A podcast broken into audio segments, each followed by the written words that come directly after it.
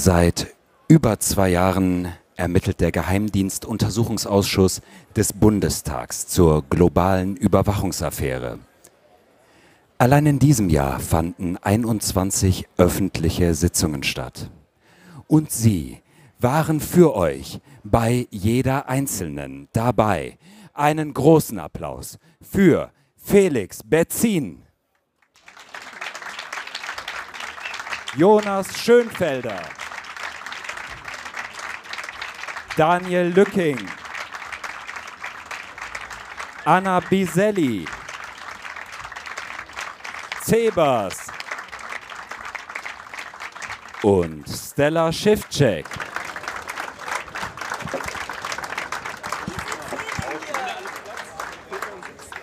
Ja. Hier auf der Bühne des Sendezentrums, auf dem 33. Chaos Communication Congress in Hamburg, blicken Sie gemeinsam mit euch zurück auf ein ereignisreiches Jahr 2016 im NSA-Untersuchungsausschuss.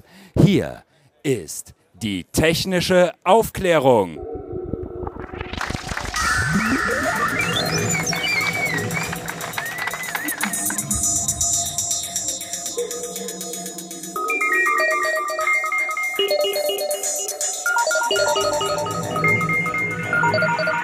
Hallo und herzlich willkommen zu einer neuen Ausgabe von Technische Aufklärung.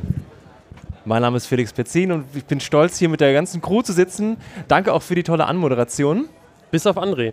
Bis auf André. André kommt noch nach, ist versprochen. Ja, ähm, also ganz herzlichen Dank, dass ihr alle da seid, äh, hier zu dieser neuen Ausgabe. Ich stelle fest, die Öffentlichkeit ist hergestellt. yeah. ähm, und genau für euch machen wir das ja hier auch. Ähm, aus dem Ausschuss. Ähm, bevor es bei uns richtig losgeht, würde mich ja wie letztes Jahr bei unserer Live-Show auch mal interessieren, wer von den Live-Gästen hier denn auch unser Hörer ist und den Podcast kennt. Würde ich einmal um Handzeichen bitten. Aha, Gegenstimmen, Enthaltung. Okay, super, ja, schön. Schön auch mal eure Gesichter zu sehen. Wer war schon mal im Ausschuss? Ja, da sind auch einige Gesichter da. Schön, ja, genau. Identisch fast. Diani, hi. super. Ja, Jonas, Mensch, erzähl doch mal, wir haben, was haben wir heute geplant in unserer kurzen Stunde? Ja, wir haben das jetzt bis eben äh, noch in geheimer Sitzung geplant, äh, recht spontan alles. Ähm, ja, wir wollen zum einen so einen kleinen Rückblick, Rückblick wagen auf das Ausschussjahr 2016 und so die, ähm, ja, unsere persönlichen Highlights oder generell wichtige Ereignisse herausgreifen. Und ähm, dann wird es am Ende noch ein Quiz geben. Das heißt, ähm, ihr seid gefragt, ihr könnt äh, auch was gewinnen. Wir haben Preise mitgebracht und ähm, ja, das kommt aber eben erst am Ende. Ähm, Achso, und am Ende können wir jetzt auch schon ankündigen, wir Klar. haben nämlich ein Hörergeschenk bekommen von dem äh, lieben Christian. Äh, Monkey Shoulder. Da sitzt er. Hi Christian, Dankeschön. Genau, das ist Monkey Shoulder, das ist Whisky. Und äh, Daniel, du wolltest doch sagen, was ist die Operation Monkey Shoulder? Ja, also da müssen wir wirklich darauf hinweisen, warum sich auf einmal dieser Whisky in dieses ganze Thema eingeschleust hat. Ähm, Monkey Shoulder ist so das Äquivalent zu Voldemort im Untersuchungsausschuss. Zumindest wenn die Obleute darüber reden wollen, diese geheime Operation, die mit dem GCHQ zusammen stattfinden sollte, müssen sie sich jegliches Wort verkneifen, weil ihnen angedroht worden ist, dann äh, explodiert alles und die Kooperation mit den Briten ist völlig dahin und Menschenleben sind in Gefahr. Und deswegen ist es so, dass jeder im Saal Monkey Shoulder kennt, nur die Obleute es nicht sagen dürfen. Ne, ganz so ist es ja nicht. Ne? Also jeder im Saal, der es kennt, wir wissen, dass es da ist, aber wir wissen ja nicht, was es ist. Wir wissen, das ist eine Operation, die läuft mit den Briten, also mit dem GCHQ und die läuft mit ja. der NSA. Aber mehr viel, viel mehr darüber weiß man halt nicht. Man weiß halt, es hat 2012 angefangen und ging bis 2013 und da gab es wohl Schulungen an irgendwelchen Geräten von den Briten und dann irgendwie kurz nach Snowden wurde das Ganze gekappt, weil man halt gemerkt hat, okay, das wird jetzt ein bisschen zu heiß und da sollten wir vielleicht besser mit aufhören, bevor das auch noch rauskommt.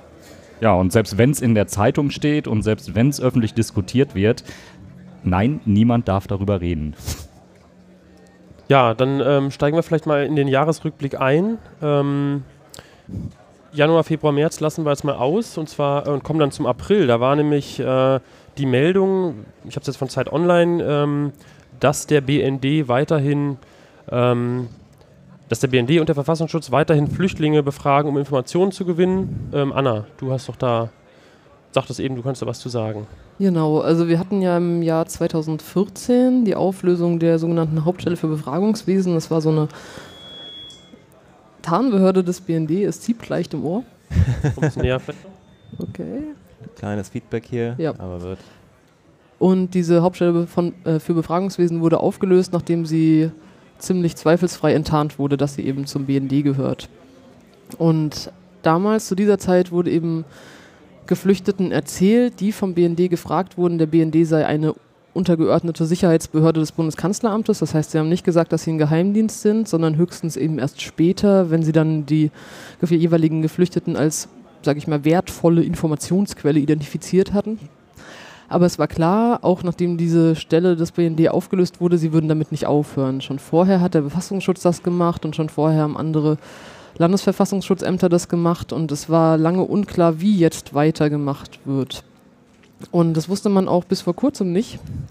Man wusste zwar, dass der BND noch in sehr kleinem Maße damit weitermacht, aber nicht mehr unter dieser Legende. Das heißt, er hat sich dann wohl zu erkennen gegeben und seit neuestem wissen wir, dass es seit dieser Auflösung der Hauptstelle für Befragungswesen 2014 in Anführungszeichen nur 29 Befragungen durch den BND gab, seitdem aber der Verfassungsschutz mehr und mehr diese Rolle übernimmt und zwar in noch einer viel krasseren Situation, in noch viel krasserem Ausmaß. Wir haben Dokumente veröffentlicht beziehungsweise Informationen aus Dokumenten veröffentlicht, die zeigen, dass der Verfassungsschutz jetzt eben angefangen hat, Anfang Oktober nicht mehr die Geflüchteten nach ihren Erstbefragungen im Bundesamt für Migration und Flüchtlinge zu befragen, sondern direkt zum Teil in diesen Erstbefragungen mit drin zu sitzen.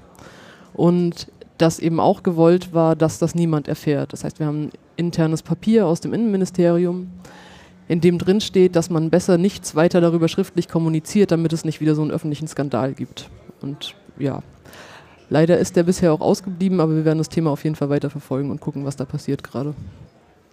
Anna, jetzt habe ich nochmal eine Frage an dich. Gab es nicht ähm, auch den Grund, dass man den Geflüchteten nicht erzählt, mit wem, von wem sie eigentlich gerade verhört werden? Weil dann nämlich Nachfluchtgründe entstehen könnten. Wenn du nämlich nachweisen kannst als Flüchtling, ähm, ich wurde von einem Nachrichtendienst befragt, könnte das ja für mich oder meine Verwandten zu Hause in meinem Herkunftsland Probleme machen. Ähm, und darum hat man jetzt halt nicht gesagt, weil mit diesem Nachfluchtgrund sie halt nachträglich einen besseren Status hätten bekommen können. Ist das so korrekt? Oder Das ist- so geht in die richtige Richtung? Genau, das ist auf jeden Fall richtig. Das heißt, wenn natürlich bekannt wird, dass eine Person von einem deutschen Geheimdienst befragt wurde, ist das, wenn die Person in ihr Heimatland zurückgeschickt wird, natürlich ein riesiges Problem. Denn irgendwie Informationen an einen anderen Geheimdienst zu geben, ist jetzt halt nicht das, was besonders gerne gesehen wird. Deshalb können dann Nachfluchtgründe entstehen. Der BND kann aber auch selber sagen, oder die jeweilige Behörde, die befragt, kann selber sagen, hier, die Person ist so wertvoll, beziehungsweise die Informationen dieser Person sind so wertvoll, dass wir die Person gerne weiter abschöpfen würden. Das heißt, abschöpfen als Quelle, wir versuchen da mehr Informationen aus dieser Person rauszukriegen. Und das sind diese sogenannten Interventionsfälle. Das heißt, selbst wenn, sage ich mal, aus anderen Gründen ein negativer Asylbescheid zu erwarten gewesen wäre, ist der BND dann zum Bundesamt für Migration und Flüchtlinge gegangen und hat gesagt, hier stellt der Person mal einen positiven Bescheid aus. Das war die Seidenstraße. Ja, es zischt leicht. Ähm, jetzt bin ich aus dem Konzept. Nee, ich glaube, Da das hast was du vorbei. ganz, ganz nee, gut ich wollte, erklärt. genau, ich wollte noch was anderes dazu sagen. Und das Problem daran ist ja, wenn wir das wissen und dass das gemacht wurde, war ja nicht geheim. Es gab schon ziemlich lange vorher ganz viele Medienberichte darüber, was diese ominöse Hauptstelle für Befragungswesen sein könnte. Und natürlich fällt irgendwann auf, nachdem diese Befragungsstelle das seit Jahrzehnten gemacht hat, dass zufälligerweise eben die Menschen, die da befragt wurden und die da weiter befragt wurden, positive Anerkennungen gekriegt haben, dass natürlich auch ein gewisser Druck entsteht, dass die Personen, die dann von der deutschen Behörde befragt werden, denken, hm, wenn ich der Behörde jetzt nichts sage, dann habe ich einen Nachteil. Und das ist natürlich eine ganz krasse Situation, in der man dann steht. Und damit werden ja Menschen auch unter Druck gesetzt, obwohl offiziell natürlich immer behauptet wird, ja, wir haben die Menschen immer auf die Freiwilligkeit hingewiesen und dass das keine Auswirkungen haben wird. Aber es ist ja total illusorisch zu glauben, dass man Mhm. dann irgendwie in der Situation, in der man auf eine Anerkennung hofft, sagt, ja, ich sage der deutschen Behörde jetzt nichts und Mhm. nicht davon ausgeht, dass das vielleicht einen Nachteil bringen könnte. Hm. Daniel? Ja, wir hatten von den Mitarbeitern dieser Hauptstelle für Befragungswesen äh, ziemlich abstruse Aussagen ähm, im Ausschuss gehört. Also man hat sich darauf versteift. Es würde nur darum gehen, äh, zum Beispiel den Brotpreis in Aleppo zu erfragen und nur wirklich ganz irrelevante Informationen, ähm, die man eigentlich auch von woanders her bekommen könnte, äh, würden von der Hauptstelle für Befragungswesen abgefragt oder seien abgefragt worden. Ähm, später hat sich der Ausschuss dann hin, aber weiterhin dahin vorgearbeitet, dass ähm, ja, zum Beispiel auch möglicherweise Handynummern abge äh, abgefragt worden sind, die natürlich auch, was wir später im Jahr gelernt haben, für Zielerfassung geeignet sein kann. Und ähm, eine, ja, eine hochdiskutierte Erkenntnis war dann eben auch, dass zu diesen 50 Befragern, die in dieser Hauptstelle für Befragungswesen, ähm, die da eingesetzt waren, dass da auch zehn Mitarbeiter des äh, US-Geheimdienstes, äh, des US-Militärgeheimdienstes DIA, ähm, integriert waren. Äh, die waren mit deutschen Papieren wohl ausgestattet und ähm, die Mitarbeiter mussten dann irgendwann auch im Ausschuss eingestehen, ja, es gab Befragungen, die sind dann nur von diesen DIA-Leuten durchgeführt worden. Wir waren nicht dabei oder wir hatten nicht die sprachliche Kompetenz. Also das wirklich in einer deutschen Behörde dann ein ausländischer Dienst aktiv ist und äh, quasi auch nicht zu kontrollieren ist, weil es an Fachkompetenz, an sprachlicher Kompetenz fehlt. Ähm, das hat schon ähm, ja, ein echt gutes Geschmäckle und äh, ich hoffe, das wird dann auch nochmal Thema, wenn irgendwann die Aussage des ähm, ja, verdeckt angehörten äh, Mitarbeiters des, äh, der HBW ähm, öffentlich wird. Die soll nochmal als Protokoll nachgeliefert werden. Genau, das kommt ja noch. Aber vielleicht gehen wir jetzt zum zweiten Punkt weiter, denn äh, ja, wir haben jetzt sozusagen uns ein bisschen was überlegt heute, das wird sonst äh, zeitlich alles knapp. Ähm, Daniel, der nächste Punkt, der, den wir ähm, erwähnen möchten, ist ja im Juni 2016. Da wurde der Untersuchungsauftrag des Ausschusses ähm, erweitert. Das haben wir im Podcast auch äh, immer wieder mal erwähnt. Da gab es ja lange Diskussionen drum. Die Opposition hat das lange gefordert. Ähm, und im Juni 2016 war es dann endlich soweit. Genau, nötig geworden ist diese Erweiterung des Auftrags, weil man im Jahr 2015 festgestellt hat, dass der eingesetzte Mensch, der Herr Kurt Graulich, ähm, ja, die Selektoren, die abgelehnten Selektoren, die der BND ähm, aussortiert hatte, dann doch nicht so wirklich objektiv sich angeschaut hat und dass man mit den Ergebnissen, die er da so in einer Sommerarbeit, äh, ein Sommer beim BND, ähm, die er da so herausgearbeitet hat, dass man da echt wirklich nichts mit anfangen konnte. Es gab dann ein langes Hin und Her, es hat gedauert, es musste auch geklagt werden, glaube ich, äh, um diesen Untersuchungsauftrag erweitern zu dürfen. Das war dann im Juni soweit. Und äh, dann kam natürlich nochmal eine Zusatzarbeit auf den Ausschuss zu, sprich ähm, man musste dann regelmäßig noch in die BND-Dienststelle an der Chausseestraße in Berlin, um dort Selektoren einzusehen. Natürlich äh, in einem streng abgeschirmten Raum, natürlich nur mit der Möglichkeit, vor Ort Notizen zu machen und sich da irgendetwas hinzuschreiben. Ähm, Hans-Christian Ströbler hat sich mal beklagt. Er sagte, er durfte als ähm, Mitarbeiter des Parlamentarischen Kontrollgremiums ähm, wohl schon Dinge im Kanzleramt einsehen, die er dann später in der Chausseestraße einsehen durfte. Aber seine Notizen aus dem Kanzleramt durfte er dann nicht mit rübernehmen äh, in die Chausseestraße. Ähm, da kann man sich vorstellen, wie hochgradig anstrengend das auch wird, wenn man auch viele Dinge, die man dann in diesen Selektoren liest, in diesen ganz langen Listen liest, äh, als Abgeordneter nur im Kopf behalten darf und seine Arbeit dann anpassen soll. Ähm, Im gewissen Maß war auch, glaube ich, eine, eine, abgespeckte Version der Wikipedia oder so zur äh, Verfügung, ähm, wo man dann reingucken konnte ähm, und ein bisschen recherchieren konnte. Also diese Verzögerungstaktik und dieses, wir müssen diese Arbeit des Ausschusses irgendwie erschweren oder irgendwie unmöglich machen, die hat sich auch äh, 2016 dann noch weiter durchgezogen. Und in der Folge mit dieser Erweiterung war es dann auch möglich, ähm, ganz viele Zeugen, die man schon mal gehört hatte vom BND, nun nochmal zu hören und sie dann mit äh, neuen Fragen zu konfrontieren, die eben auf Basis des Selektorenwissens rausgekommen sind.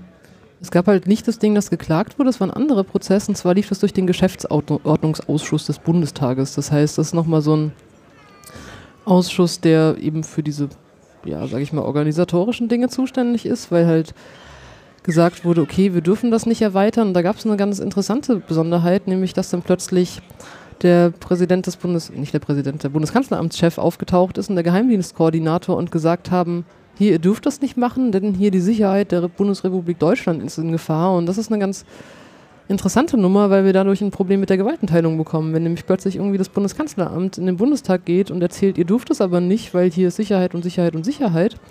Und dann wird es eben so lange verzögert, bis man fast so denkt, es ist eigentlich zu spät, weil selbst wenn man dann diese Erweiterung irgendwann durch hat, muss man ja noch warten, bis man diese gesamten Dokumente bekommt. Die müssen ja alle noch durchgeschwärzt werden, damit man nicht zu viel erfährt.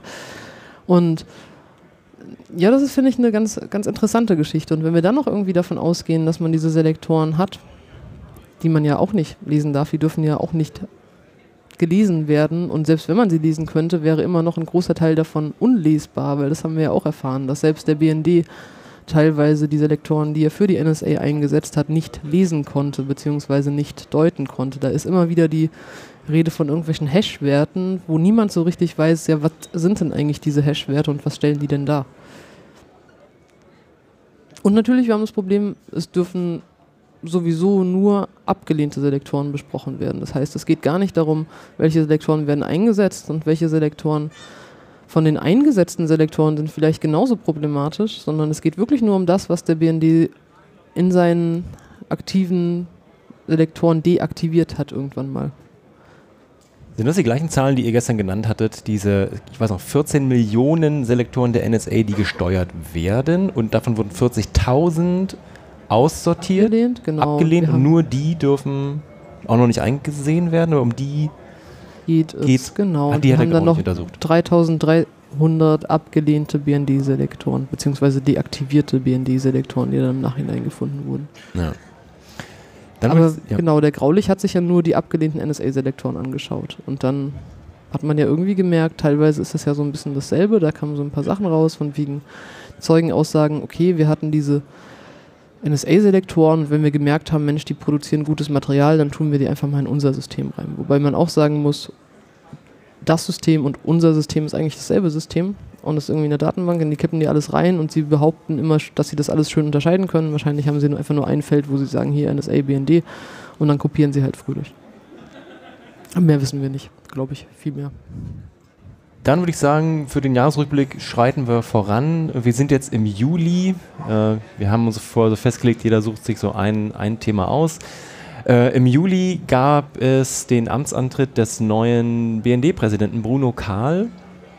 Äh, er hat Gerhard Schindler abgelöst und da fragt man sich ja schon, okay, also der Untersuchungsausschuss, der läuft noch, ist noch nicht fertig, hat noch keinen Bericht geschrieben, nichts und die Bundesregierung, die den Präsidenten ernennt und den alten rausgeschmissen hat, dachte sich einfach mal proaktiv, ja, hier Bauernopfer, den schnell weg, äh, als Zeichen nach außen wahrscheinlich.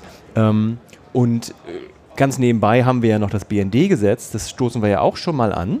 Und man könnte ja am Anfang denken, ja gut, vielleicht hat der Typ ja echt was verbrochen, äh, weg muss er.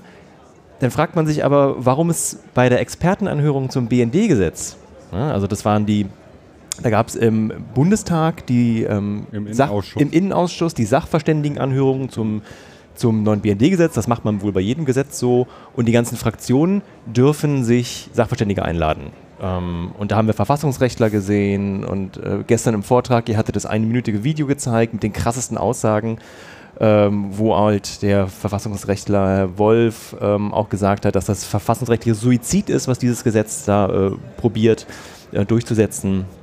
Und es geht ja jetzt auch alles vor die Gerichte. Jedenfalls sitzt dort als Sachverständiger der CDU Gerhard Schindler. Wo ich so denke, wait a minute, ich habe da gerade meinen Job verloren, ich bin hier das Bauernopfer, aber hey, könntest du noch mal kurz zurückkommen und für das neue Gesetz, was wir jetzt hier in dieser Reformaktion komplett an der Opposition vorbei mit unseren Mehrheitsrechten durchprügeln wollen, bevor der Ausschuss irgendwie was schriftlich aufgeklärt hat und festgehalten hat, könntest du noch mal kurz reinkommen und sagen, dass das eine voll geile Sache ist und dann gehst du, dann, wie- dann, dann kannst du wirklich Feierabend? Klar. Hat er ja nicht gemacht. Hat er, genau, den Punkt hat er eben nicht erfüllt, ja. Selbst ähm, da hat er die, die rechtlichen Bedenken, die er hatte, äh, sehr klar geäußert, was man ihm wirklich äh, mal zugutehalten muss. Aber nicht in Gänze. Also er hat sich ja teilweise sogar noch mehr Überwachung durch oder Kontrolle durch den Bundestag gewünscht, aber er hat das Ding jetzt nicht verrissen, so wie alle anderen im Raum. Ja, aber für seine Rolle, also Genau. für seine Rolle war das ja schon ein bisschen krass. Ich hätte das nicht erwartet. Ich hätte nicht erwartet, dass er da hingeht und sagt, guck mal, die haben jetzt so ein unabhängiges Kontrollgremium eingerichtet, das bringt eigentlich gar nichts, weil das die Kontrolle des Nachrichtendienstes weiter zerfasert und auch, ja, sie können das nicht kontrollieren, weil das, was wir ja gestern auch von ihm gezeigt haben, ja, das ist dieselbe Maschine und die verarbeitet quasi die Daten, die gleichen Daten und das sind die gleichen Mitarbeiter in der gleichen Abteilung. Aber das ist ja auch so eine, so eine Denke, die man ganz viel im Bundeskanzleramt hat, wo ja quasi auch ne, die ja so ein bisschen an den Regierungskoalitionen dran sind, dass man sich eben diese alten BNDler holt, um dann eine Kontrolle zu bewerten. Es gab ja diese eine Sitzung, die war gar nicht so lange her, wo gesagt wird, ja, in ihrer Abteilung im Bundeskanzleramt, wo sie den BND kontrollieren sollen, wo sie vor allem diese Abteilung technische Aufklärung kontrollieren sollen, gibt es da eigentlich jemanden, der nicht vorher beim Bundesnachrichtendienst war und der einfach ganz trocken meinte, so, nee. Also, wo man so denkt, ja, Mensch, warum denn eigentlich? Und dann so mit dem Argument halt, naja, das sind ja die Leute, die wissen, wie dieser Dienst funktioniert und die das ja am besten kontrollieren können. Und wenn man dann noch merkt, dass die Leute nicht nur irgendwann mal vom BND zum Bundeskanzleramt wechseln, sondern dass die Leute irgendwie fröhlich hin und her rotieren. Und dann irgendwie natürlich, wenn du irgendwie mal später wieder da arbeiten willst, kannst du ja nicht krass illoyal oder krass kritisch deinem zukünftigen Arbeitgeber gegenüber sein. Das ist halt schon so ein, so ein weiß ich nicht, so ein Stockholm-Syndrom. Ja, linke Tür rein, rechte Tür raus. Ja, also die, die Leute wechseln ja fleißig hin und her. Gut, jedenfalls haben wir jetzt den neuen Bruno Karl, über den man noch nicht so wahnsinnig viel weiß, außer dass er ähm, ein enger Vertrauter von Wolfgang Schäuble ist, früher schon mit ihm im Innenministerium gearbeitet hat, jetzt im Finanzministerium sein Sprecher war und ähnliches. Ähm, und ja, jetzt den BND leitet. Mal sehen, wie es da weitergeht.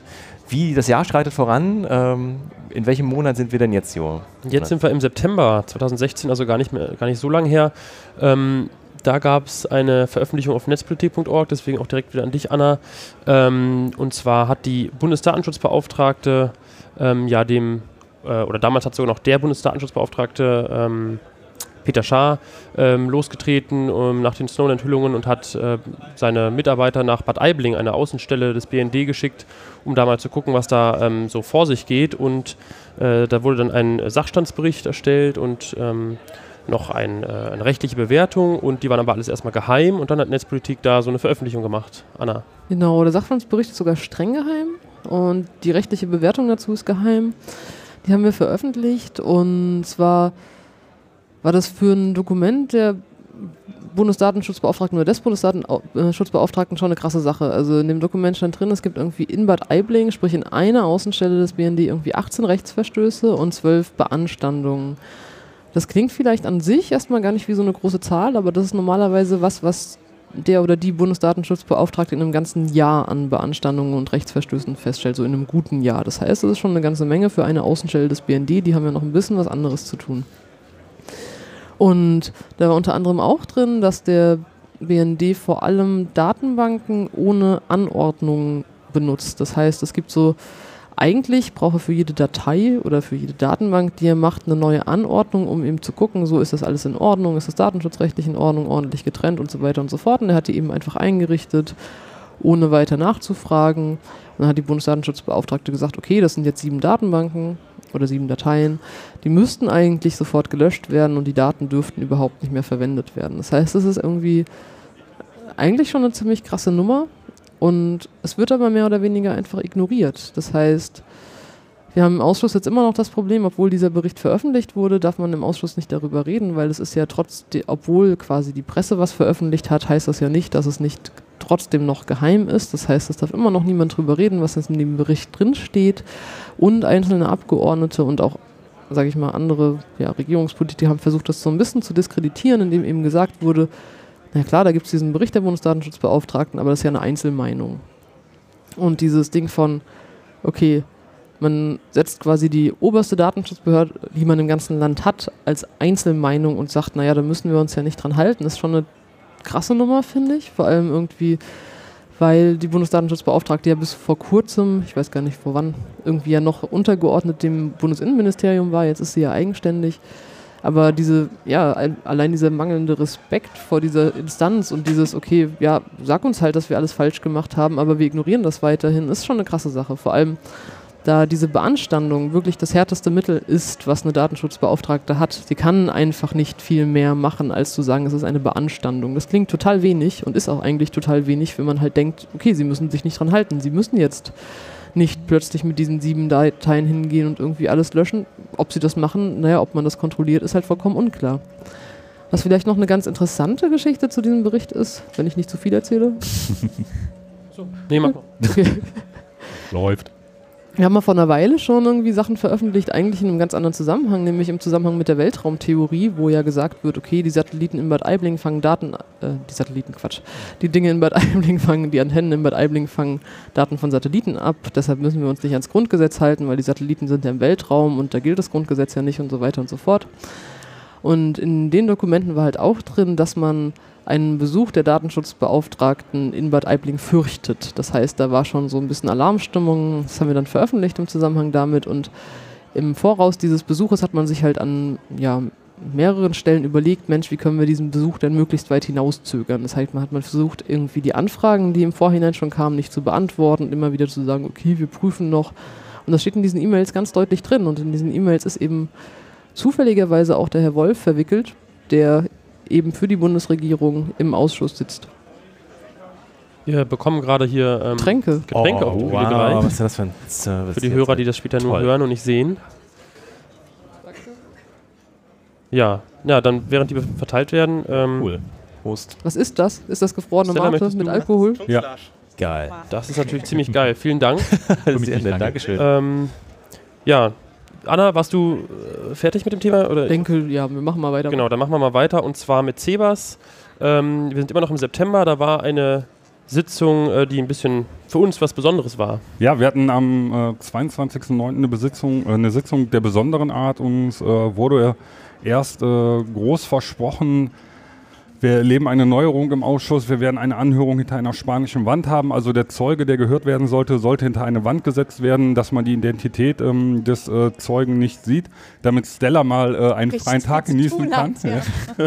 Und aber trotzdem in öffentlicher Sitzung ist, ne? Dass Genau, und, nicht, äh, nicht geheim Ja, ist. und äh, trotzdem in öffentlicher Sitzung und äh, dazu sollte auch noch ein Stimmverzerrer eingesetzt werden, ähm, den der ähm, BSI auftreiben sollte, was dem BSI allerdings an dem Tag nicht gelungen ist, genauso wie die spanische Wand, die man äh, nicht besorgen konnte. Ja. Und wir haben dann eine Sitzung erlebt äh, von, dem, von dem ersten Zeugen U.P. Äh, auch äh, von der Hauptstelle, äh, doch, Hauptstelle für äh, Befragungswesen, die dann in einem Nachbarraum stattgefunden hat und die eigentliche Sitzung äh, wurde in den Europasaal gestreamt, da wo sonst die Anhörungen stattfinden und wir hatten das Vergnügen, uns unten im Saal breit zu machen und ausreichend Platz äh, zu genießen. Einmal die bequemen Sessel. So bequem fand ich die eigentlich gar nicht. aber ich fand die schon ganz gut. Na, okay, im Aber Vergleich der zu oben. Austritt war Ja. schon ganz schön. Das war schon der sehr. Auftritt, ja. Ja, und dann die, äh, die zweite Sitzung halt vom, mit die Befragung von R.C. hat dann ähm, auch ohne Videostream-Übertragung äh, stattgefunden. Also vollständig, in, un, also unter Ausschluss der Öffentlichkeit, allerdings nicht eingestuft. Die Sitzung war also äh, öffentlich, aber ohne Öffentlichkeit. Und äh, das ist auch so eine Kuriosität. Man hatte uns äh, zügig ein Protokoll der Sitzung äh, zugesagt, was immer noch aussteht. Genau. Oder Daniel, hast du noch was gefunden? Nee, also ich habe auf den Seiten des Bundestages nichts mehr gefunden. Die sind auch momentan nach dem Umbau der Seite äh, einfach nur noch ein Ja, Chaos. kata katastrophal. Also da Katastrophal. muss man Frontend-Designer ran. Und äh, ja, ich habe im Dezember, glaube ich, bei den Pressegesprächen noch zweimal nachgefragt, bei Grünen und bei der Linksfraktion. Und die meinten beide, ja, müssen wir nochmal nachhaken, Ja. müssen wir uns nochmal kümmern. Und normalerweise sollte das eine Sache sein, die so innerhalb von sechs Wochen über die Bühne geht, also so zwei Wochen Zeit, bis das Protokoll erstellt ist. Dann wird es den, äh, dem Zeugen nochmal zugesendet, dann hat er die Möglichkeit, da noch Anmerkungen zuzumachen. Dann muss es wieder zurückkommen und gegebenenfalls freigegeben werden. Aber dass sich seit September da nichts getan hat und es geht ja auch wieder um diese Hauptstelle Ja. für Befragungswesen. Also die CDU und SPD, die waren im November diesbezüglich sehr kleinlaut, was das Protokoll an, angeht. Äh, sie haben gesagt, ja, da müssen wir im, im nächsten Jahr mal im Ausschuss drüber sprechen. genau. Ja. Haben wir eigentlich schon gesagt, warum der Typ hinter so einer Wand verhört, äh, verhört, angehört wurde? Nein, haben wir noch nicht Genau. gesagt. Sag mal. Der äh, Zeuge oder die Anhörung sollte stattfinden mit diesen Maßnahmen, da der Zeuge aktuell noch in äh, laufenden Operationen verwickelt ist. Und man wollte dort die Identität des, ähm, entsprechend, der entsprechenden Person äh, nicht veröffentlichen. Und daher hat man äh, diese Maßnahmen für äh, gut befunden und äh, Genau, und das war aber, also beide Zeugen waren noch operativ tätig, Ja. aber der eine war so operativ, operativ tätig, dass er nicht mal mehr gehört werden durfte. Also vermutlich äh, hätte ihn irgendjemand an, Stimme hat. ja, vermutlich hätte ihn irgendjemand an seiner markanten Stimme erkannt oder an der Art, wie er, wie er den, an der Art, wie er den Martini bestellt oder keine Ahnung wie. äh.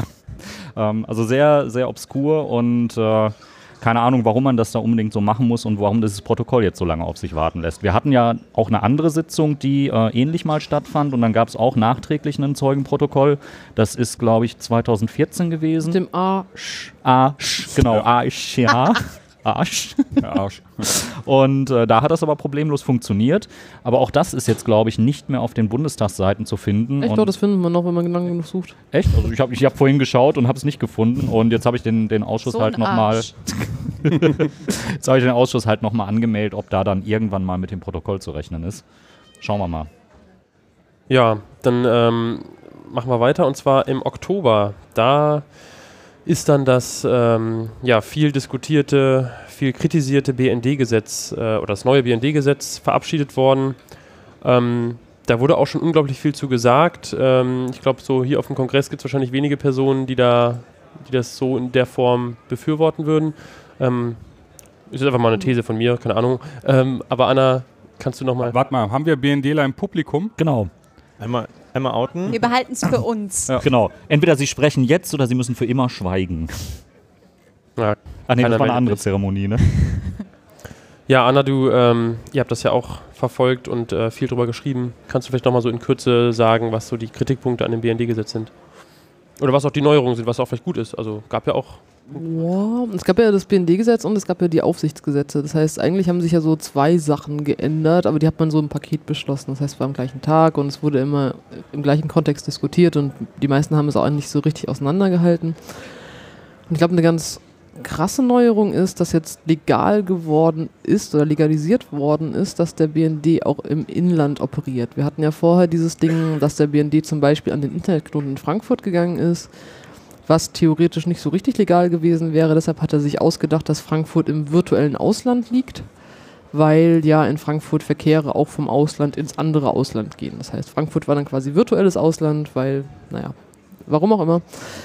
Und das hat man jetzt geändert, das darf er jetzt. Und er darf eben nicht mehr nur sagen und hingehen, guck mal, ich will jetzt diese einzelne Leitung überwachen, sondern er kann jetzt hingehen und sagen, ich will jetzt dieses Telekommunikationsnetz überwachen, was natürlich irgendwie wesentlich unkomplizierter ist und was es ihm natürlich einfacher macht.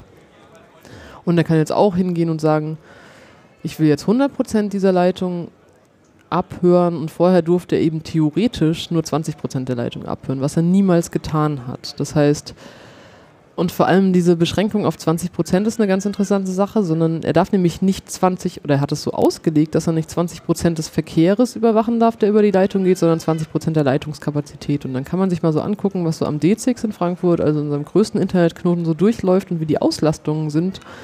Die sind ganz, ganz, ganz selten höher als 11 Prozent. Das heißt, er kommt niemals an diese Grenzen. Und dann haben wir durch irgendeine Anhörung, ich weiß gar nicht mehr, das war ein BSI-Mensch, glaube ich, erfahren, naja, der BND hat da nicht mal eine Schranke eingebaut, weil er wusste, der überschreitet die eh nicht.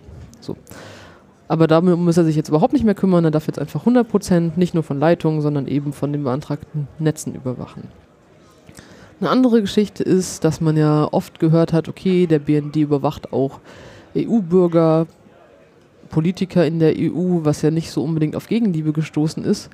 Und jetzt hat man gesagt, naja, wir bauen jetzt einen besonderen Schutz für die ein, der aber auch nur begrenzt ist, weil es so bestimmte Argumente gibt, in denen der BND abhören darf und dazu zählen zum Beispiel auch, um die Handlungsfähigkeit der Bundesrepublik Deutschland zu bewahren oder für sonstige Erkenntnisse von außenpolitischer oder sicherheitspolitischer Bedeutung. Also sonstige Erkenntnisse von außenpolitischer Bedeutung ist halt so ein schöner Begriff. Ich meine, wenn der BND sich schon für den Brotpreis in Aleppo interessiert, weil das ja irgendwas mit Stabilität und Nahrungsversorgung zu tun hat, kann man natürlich Kenntnisse außenpolitischer Bedeutung ziemlich, ziemlich, ziemlich weit auslegen. Das heißt, wir haben im Endeffekt doch keine Beschränkung mehr. Und sowas wie Malware und DDoS-Angriffe, das haben wir gestern in unserem Vortrag schon gesagt, sind da halt auch mit drin. Also es sind eigentlich jetzt Sachen, die sind kein Terror.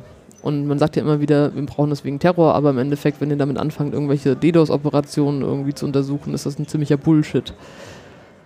Und was mich persönlich immer aufregt, ist so dieses Ding von einer Unterscheidung. Wir haben eine Unterscheidung zwischen Deutschen, die theoretisch irgendwelche Grundrechte genießen, und Europäern, die vielleicht noch so ein bisschen Grundrechte genießen, und den anderen Ausländern, die keine Grundrechte mehr genießen. Wir hatten Zeugen im Ausschuss, die gesagt haben, naja, die ganzen anderen Ausländer, die sind vogelfrei.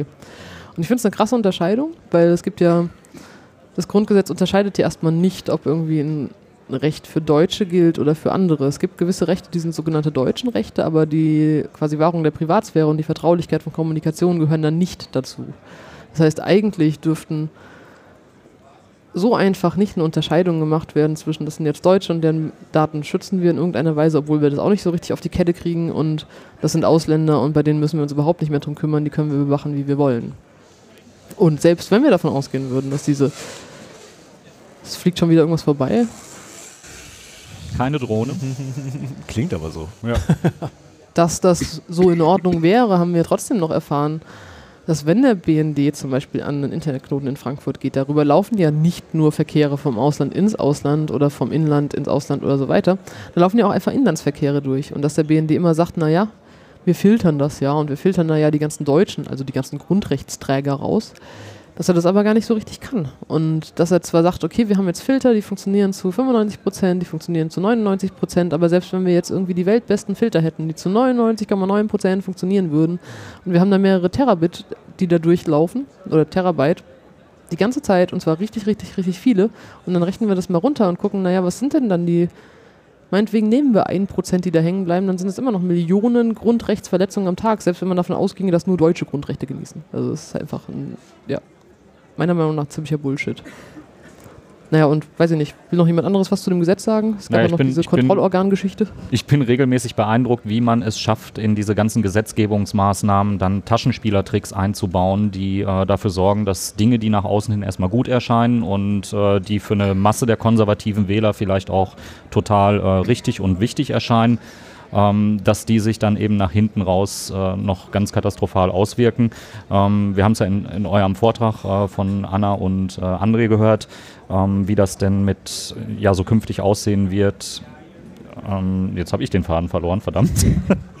ähm, ihr seid Kommst- auch sonst kommst- nicht komm- da, ihr lieben Hörer. Man sieht euch Kommst du so drauf nicht. oder sollen wir nochmal weitermachen? Dann kannst du gleich nochmal. Genau, mach mal weiter. Ich hätte da, ich hätte da noch einen Satz zu. Ich finde es ich find's erschreckend, ähm, wie schnell die Bundesregierung in der Lage war, ein Gesetz auf den Weg zu bringen von, von den Dingen, die als Missstände im, im Ausschuss aufgezeigt worden und rausgearbeitet worden sind.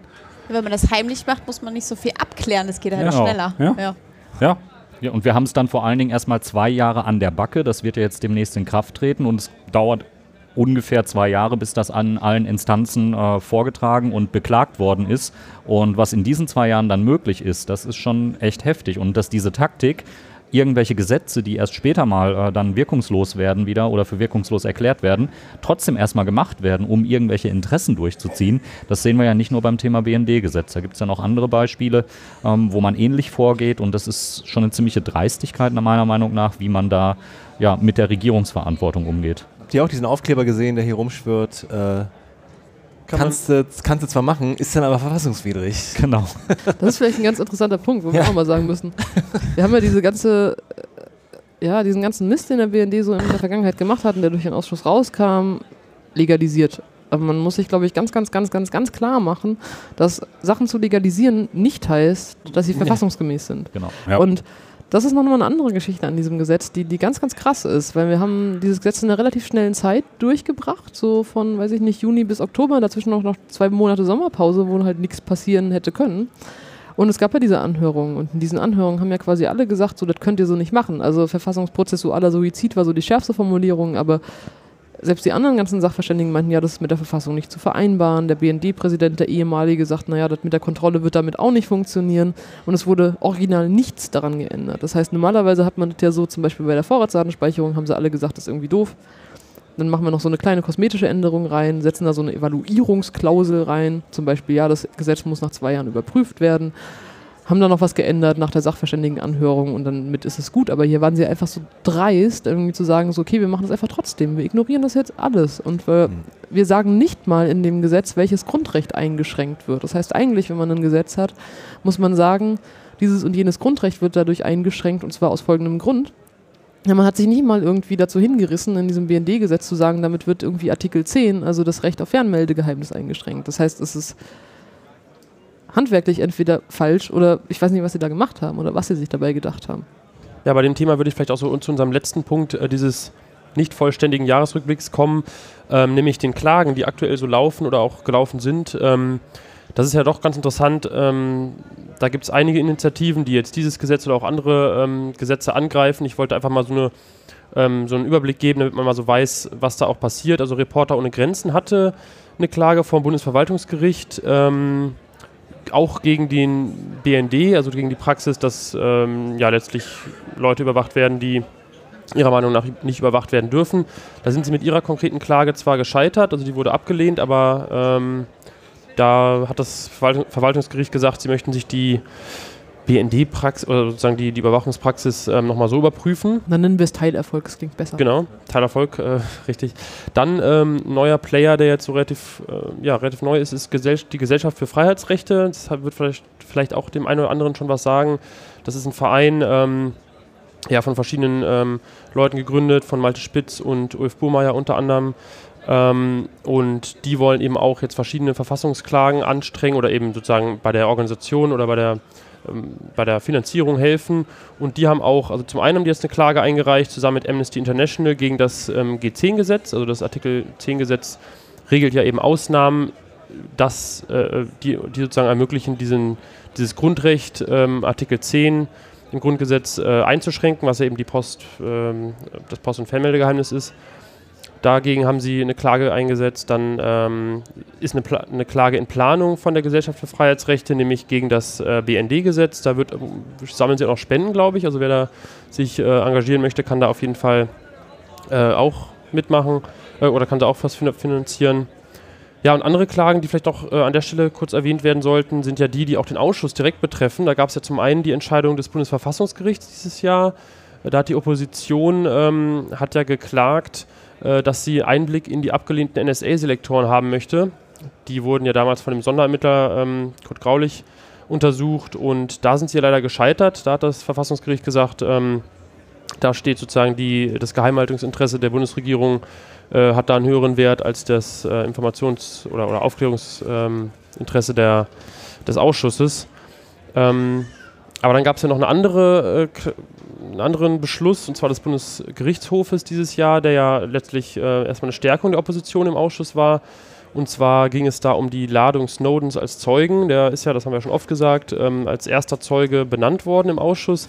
Aber es wurde eben noch nicht diese offizielle ähm, Ladung äh, beschlossen, dass man sozusagen zur Bundesregierung geht und sagt, hier, wir als Ausschuss möchten jetzt Snowden laden äh, und bitte sorgt dafür, dass sozusagen diese, dass äh, ja alles dafür getan wird, dass er nach Deutschland kommen kann. Dem hatte dann der Bundesgerichtshof zugestimmt, ähm, dass das ähm, dass die Ausschussmitglieder zustimmen müssen. Genau, dass, die, dass der Ausschuss also, erstmal laden muss. Das genau. heißt zwar immer noch, dass die Bundesregierung dann sagen kann, nee, ähm, wir machen es nicht. Da muss sie aber mindestens mal eine Stellungnahme abgeben und sagen, warum das aus ihrer Sicht nicht geht. Und ähm, selbst da hat jetzt ja die, ähm, die Ausschussmehrheit, also die Regierungsfraktionen, äh, haben ja dagegen Beschwerde eingelegt. Und ich habe jetzt eben noch gelesen, ähm, dass der BGH jetzt auch erstmal gesagt hat, okay, wir wollen erstmal diese Beschwerde ähm, verhandeln und dann muss erst weiter oder erst dann muss sozusagen der Ausschuss wieder gucken, wie er dann damit umgeht. Ja, aber es ist ja eh unrealistisch. Ich meine, der Ausschuss geht noch bis Mitte Februar. Es ist ja eh ja. eine symbolische Geschichte. Ja. Also im Endeffekt wird die Bundesregierung es noch eh nicht herholen, weil sie keinen Bock drauf haben. Und wir sehen ja auch schon, was bisher gemacht wurde. Also der Ausschuss hat ja seit zwei Jahren versucht, rauszukriegen, was eigentlich Snowden vorgeworfen wird in den USA. Das heißt, sie haben ja gesagt, okay, bitte, liebe USA, gebt uns mal irgendwie eine Liste, was wird dem Typen vorgeworfen und wie haben wir dann zum Beispiel damit zu rechnen, dass irgendwie am Flughafen irgendwie die Amis stehen und den einfach irgendwie mitnehmen und sagen, hier Auslieferungsersuchen, bla bla bla. Und dann kam ja dann irgendwie überraschenderweise zu, ungefähr zur selben Zeit, als so diese ganze Entscheidung kam, dass sie ihn eben einladen müssen, kam ja ein Schreiben von der Bundesregierung an den Ausschussvorsitzenden Patrick Sensburg, wo drinnen stand, naja, wir haben jetzt hier eine Antwort von den USA gekriegt nach so eineinhalb Jahren, aber wir dürfen euch leider nicht sagen, was drin steht. So. Und das ist halt irgendwie, es ist halt eine Fares. Von daher, es ist, hat höchstens noch symbolischen Wert, aber im Endeffekt, es wird halt eh nicht passieren. Dessen sind sie sich, glaube ich, auch ziemlich sicher. Genau. Das, ja, Vielleicht Felix. Gerade ist es ja nochmal gefallen, du hast gesagt, der Ausschuss geht noch bis Mitte Februar. Wer es noch nicht mitbekommen hat, äh, es sind noch vier öffentliche Sitzungen. Die, letz die letzte am 16. Februar mh, hm, ja, kommt rum. Es wird voll. Frau, Frau Merkel erwarten wir. Genau, als letzte Zeuge, nachdem man alle ihre äh, ehemaligen Mitarbeiter, Kanzleramtsminister in ihrer Amtszeit schon äh, gehört hatte. Äh, zum Beispiel auch Frank-Walter Steinmeier nicht als Außenminister gehört dieses Jahr, sondern als ehemaliger Kanzleramtsminister ähm, in ihrem Kanzleramt. Und damals noch, also damals noch unter, obwohl doch, war, ja, war unter ihr, ne? Unter Merkel 1. Ja. Genau, erste 2005 bis Periode. Ähm, der Ausschuss ist aber dann noch nicht fertig, die schreiben dann die Berichte und ich habe erst kürzlich im Vorgespräch bei den Grünen von Hans-Christian Ströbele, gelernt, dass der Ausschuss jederzeit die Zeugenvernehmung wieder aufnehmen kann. Also da könnte man irgendwie noch was reißen, aber offiziell nur noch vier Termine. Also das Ding ist dann auch leider gegessen und noch so viel unaufgeklärt und auf dem Tisch. Ähm, ja, krass eigentlich so. Das wollte ich nur nochmal. Also einer, den wir auch noch sehen werden im Januar, das ist dann auch der Herr. Snowden, richtig? Ja, das schön wär's. Ähm, das ist dann auch wieder der Herr Pofalla. Also wenn ihr den mal sehen möchtet, live im Ausschuss, ihr könnt noch hingehen. Und Also wir suchen noch den Kalender von Herr Pofalla, falls der irgendwo auftauchen sollte. Der Ausschuss ist sehr dran Da stehen interessiert. wichtige Sachen. Ja. Der ist verschwunden im Kanzleramt. Genau, also Ja, was, was so ein Kanzleramtsminister in seiner Amtszeit gemacht hat, das ist dann wenige Jahre später nicht mehr nachlesbar in irgendeinem Kalender. Datenschutz. Wo haben wir den denn hingeschickt? Datenschutz. Daten. Ja, okay, Daten. Verdammt. Mist. In Anbetracht der Zeit, also wir haben ja eben Ja. schon äh, reingezeigt bekommen, wir haben noch 15 Minuten. Wir wollten, also wir sind mit dem Jahresrückblick erstmal äh, durch. So, das waren sozusagen, wie gesagt, die ohne Vollständigkeit so die äh, wichtigsten Punkte aus unserer Sicht. Ähm, wir haben jetzt noch das Quiz und wir wollten auch Fragen aus dem Publikum eigentlich noch aufnehmen. Ähm, ich würde sagen, gibt es jetzt hier konkret irgendwie Fragen? Dann würden wir mal ein oder zwei hören und dann mal mit dem Quiz weitermachen, weil wir sind ja auch noch hier auf dem Kongress, wir sind ja auch hier nach noch äh, vor Ort und ihr könnt uns auch so im kleinen Kreis Fragen stellen. Ihr müsst auch nicht sagen, von welchem Dienst ihr kommt. Aber gibt es jetzt irgendwie Fragen? Ähm, ich, da ist eine Ah, Frage. sehr schön. Unser Herr mit dem Mikrofon. Der Mikrofonengel kommt auch. Das Teutelbier. Ja, wir müssen auch dann diesen Whisky trinken, ne? Also ja, Ja. Das, mit, mit den Hörern, mit den Hörern. Also den Whisky haben wir noch, ne, den gibt's. Kann man Lassen wir einfach die machen. Frage hören und dann gucken wir. Genau. Wir haben auch so Sie kleine alle Shotgläser. Ihr müsst mal jetzt nicht alle hallo. an der gleichen Flasche. Ihr hattet, ihr hattet ja zu den Selektoren gesagt, also den abgelehnten Selektoren, dass manche aus Hashen bestehen. Wie lehne ich denn einen Hash ab? Ja, die haben dann irgendwann beschlossen, dass sie alles ablehnen, was sie nicht lesen können. Also das kann man irgendwann raus, so eigentlich müsste die ja prüfen. Naja, wenn ihr die schon nicht prüft, müsste sie wenigstens prüfen können. Und wenn ihr selbst das nicht könnt, dann solltet ihr die vielleicht einfach mal lassen. Also das ist irgendwie so die Erklärung. Und man fragt sich halt irgendwie, was, was machen sie mit diesem Hashwert?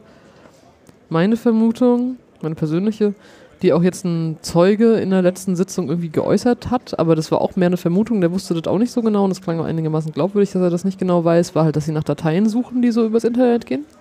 Ist auch so das Einzige, was ich mir vorstellen kann, weil was willst du sonst mit einem Hashwert machen? Also, wenn mir das jemand erklären kann, wäre es schön, aber so Telefonnummern hashen ist halt ein bisschen sinnlos, ne? Also kann man machen, muss man aber nicht. Vorne ist noch eine Frage. Hi, Diani. Ähm, vielen Dank nochmal. Ähm, ein Vergnügen mit euch äh, auf die Tribüne und sonst wo. Ähm, weniger ein- eine Frage, sonst wie mein Kommentar. Vielleicht wenig bekannt. Ähm, diese äh, Reporters Without Borders, äh, Nico Herting, ähm, Teilerfolg ähm, kam letztendlich aus dieser WikiLeaks NSA-Untersuchungsausschuss äh. Es wurde sehr kritisiert, aber wie gesagt, das ist einfach nur full pristine Docs und vielleicht steckt noch mehr da drin. Wollte ich nur dazu sagen. Fand ich das sehr interessant. Ne? Das kann auch uns weiterhelfen und es ist eine kollektive Erfahrung, ist, dass wir da wühlen, wühlen, wühlen, weiter wühlen und ähm, ja, weiter so. Vielen Dank. Dankeschön. Ähm, ich würde jetzt einfach sagen, wir gehen zum Quiz über, damit wir das noch hinkriegen. Wir haben nämlich ähm, Preise auch mitgebracht. Uh, Mal eine Folie weiter. Preise. Ähm, genau, also ihr könnt was gewinnen. Wir haben fünf Fragen und fünf Preise. Ich kann, wir können mal kurz, Oder, ja, ähm, stellen wir jetzt mal die Preise vor. können mal kurz die Preise hochhalten. Motivation. Genau. Genau, also Felix Da, hat da, hier da. direkt einen ganz tollen Preis. Also ein Fanshirt, damit ihr so fast so aussieht wie wir. Ähm, Streng fast limitiert, nämlich auf eine, St- ein, ein, Also ein Fanshirt. nur dieses eine Fanshirt Ähm, erstmal. ich dachte, ich kann bis heute noch irgendwie den, den Spreadshirt-T-Shirt-Shop freischalten. Die haben geschrieben, die prüfen jetzt, das ist ein automatischer Reply, das Design auf ethische irgendwas Korrektheit ist noch nicht freigeschaltet. also demnächst auch, äh, wer Vielleicht. möchte, das Shirt-Design zum selber klicken im, im Fanshop. Ähm, mehr auf der, unserer Webseite später. Genau. Dann haben wir Dann haben wir hier einmal so eine äh, Tasche, wo man sein Smartphone oder andere elektronische Geräte reinmachen kann, ähm, die sozusagen das Prinzip des Faradayschen Käfigs hat. Also da ist so Metallgewebe eingearbeitet und die äh, eure Strahlen äh, funktionieren da nicht mehr. Also das Handy kann nicht mehr Kontakt zu einem Funkturm aufnehmen oder zu WLAN-Stationen. Ähm, genau, das. Dann haben wir hier so einen Kugelschreiber. Da war Felix. Wo warst du da? Ich war im International Spy Museum in Washington, D.C. Äh, dieses Jahr und äh, da gab es einen fancy Kugelschreiber mit Zeig mal, wie der leuchtet. der leuchtet, genau, der kann, auch leuchten. leuchten. Man Yes. kann auf der Laser. anderen Seite sein Tablet oder sein äh, Touchscreen mit bedienen. Falls Dann- ein Tracking-Device drin ist, Ich ja, dann äh, spoilern wir das jetzt mal an die NSA. Künftig ist das nicht mehr äh, Felix, der damit unterwegs ist, sondern irgendjemand von euch. wenn überhaupt immer in der. Tasche, ne? Genau. Ja. Ich war, äh, habe auch was aus dem Urlaub mitgebracht und zwar war ich letztes Jahr im Sommer ähm, in Fort Meade in den USA und bei dem NSA-Museum und da habe ich dieses tolle Malbuch mitgebracht. Äh, da wird also schon den Kindern ähm, ja, beigebracht, Handbook. wie man hier verschlüsselt und wie man, was die NSA für ein toller Arbeitgeber ist. Gibt auch. Und Kann ich auch bei dem Quiz mitmachen? Ah, leider nicht, aber ähm, ja, vielleicht gibt es ja irgendeinen Hörer, der mal in Washington ähm, ist und dann die Dinge aus dem Museum mitbringen kann, möchte. Genau, wir machen damit Stellung auf. Genau. Und als letzten Preis gibt es hier drei Plakate mit den äh, Kneterzeugungen von Stella.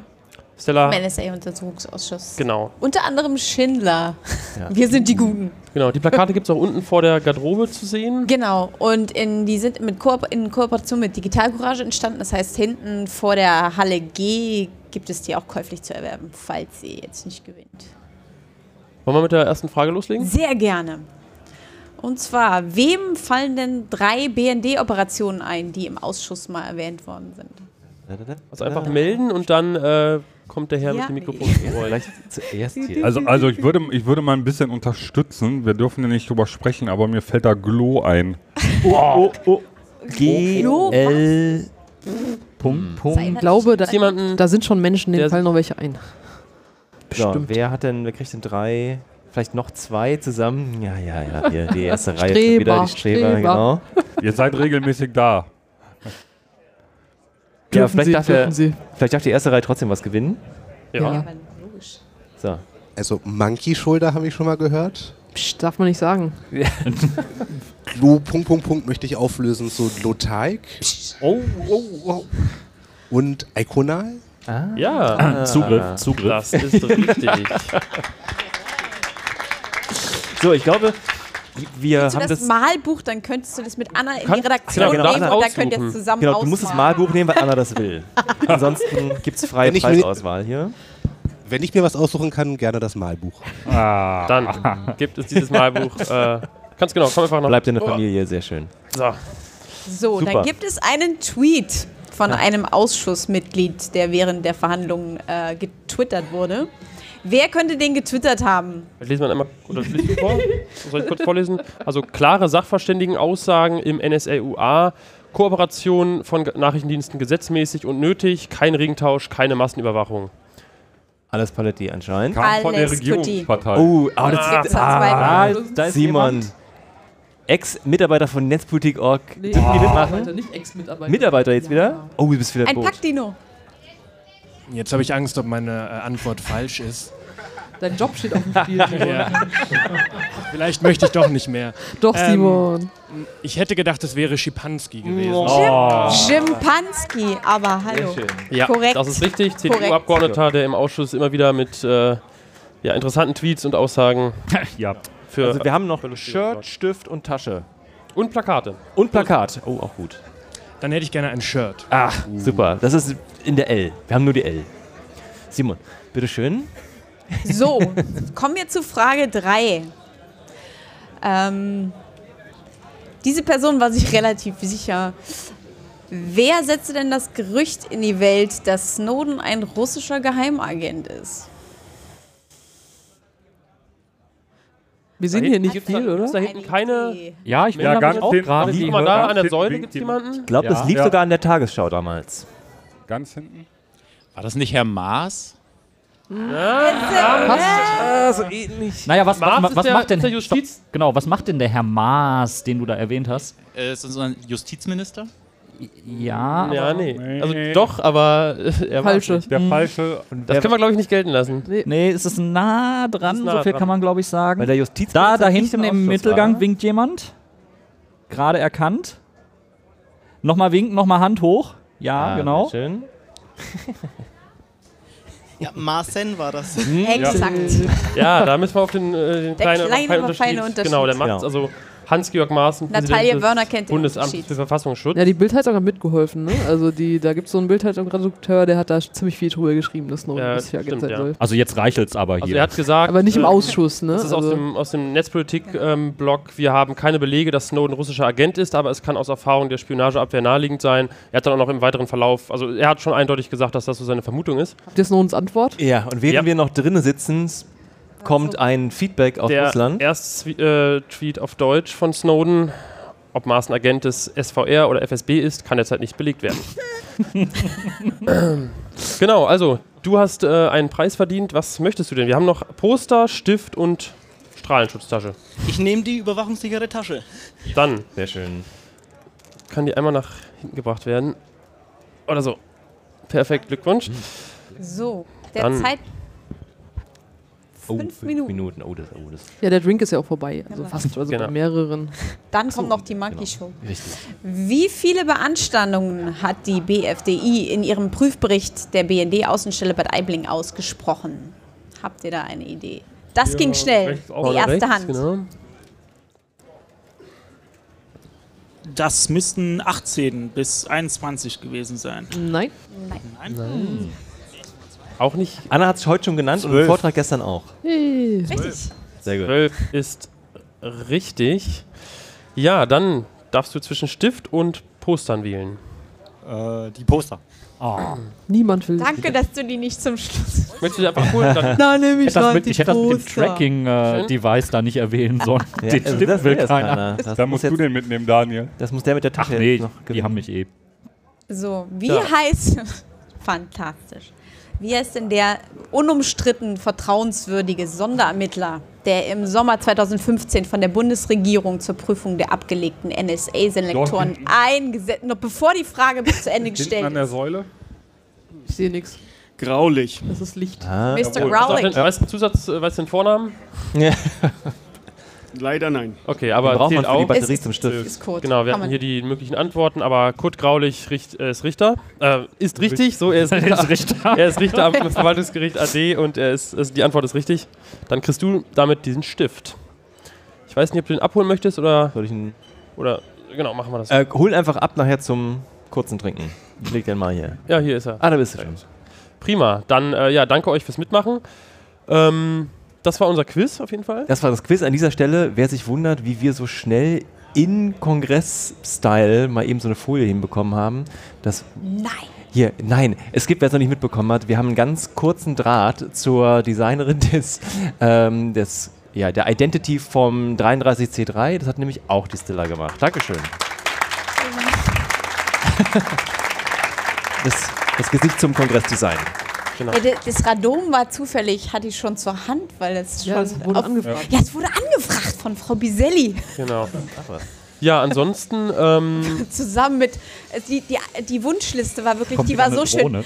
Ja, Äh, vielleicht von von die Anna. Wunschliste liegen. Ja, die liegen, das war echt schön. Du, Stella, ich bräuchte für die Eröffnungsrede, bräuchte ich so ein paar Piktogramme, also ein Radom.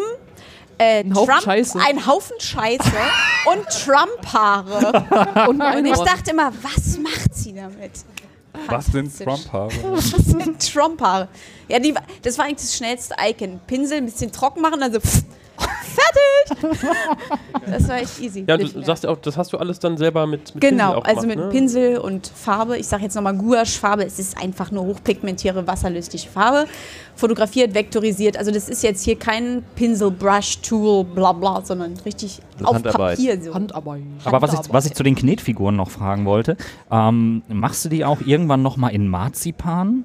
Das war mal so Du richtig willst in den den Kopf abbeißen, ne? Boah, das, Ey, die sind, die sind und bleiben ungenießbar. Du auch in, glaub nicht, die kannst du nicht essen. Aber vielleicht kann man dann doch noch.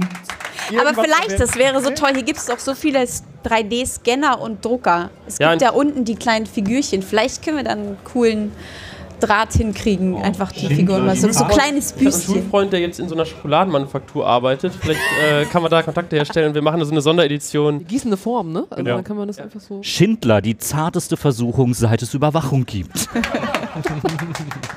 Ja. dann äh, würde ich sagen, recht schönen Dank. Wer, wer mehr davon möchte, unbedingt noch den äh, Talk pluggen. Saal, Tag 2, Saal 1, 17.30 also gestern. War 15. 15, Oder 17, 15, ja, war das.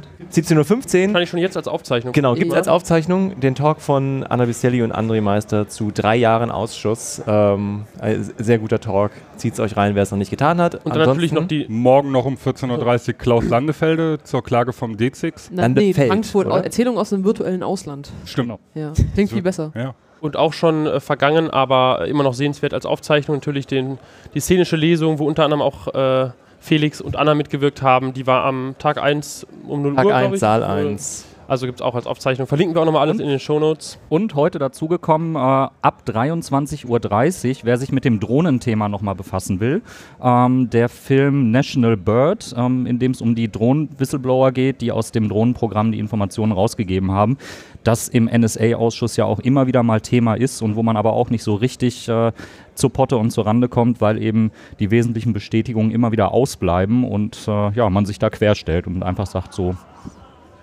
können wir nicht belegen, wissen wir nicht und ach ja, wie Technik und Handyortung, das geht doch. Oh. Ne? Also das kann ich, kann ich nur empfehlen. Ich habe den noch nicht gesehen, aber ich freue mich drauf heute Abend. Sehr schön.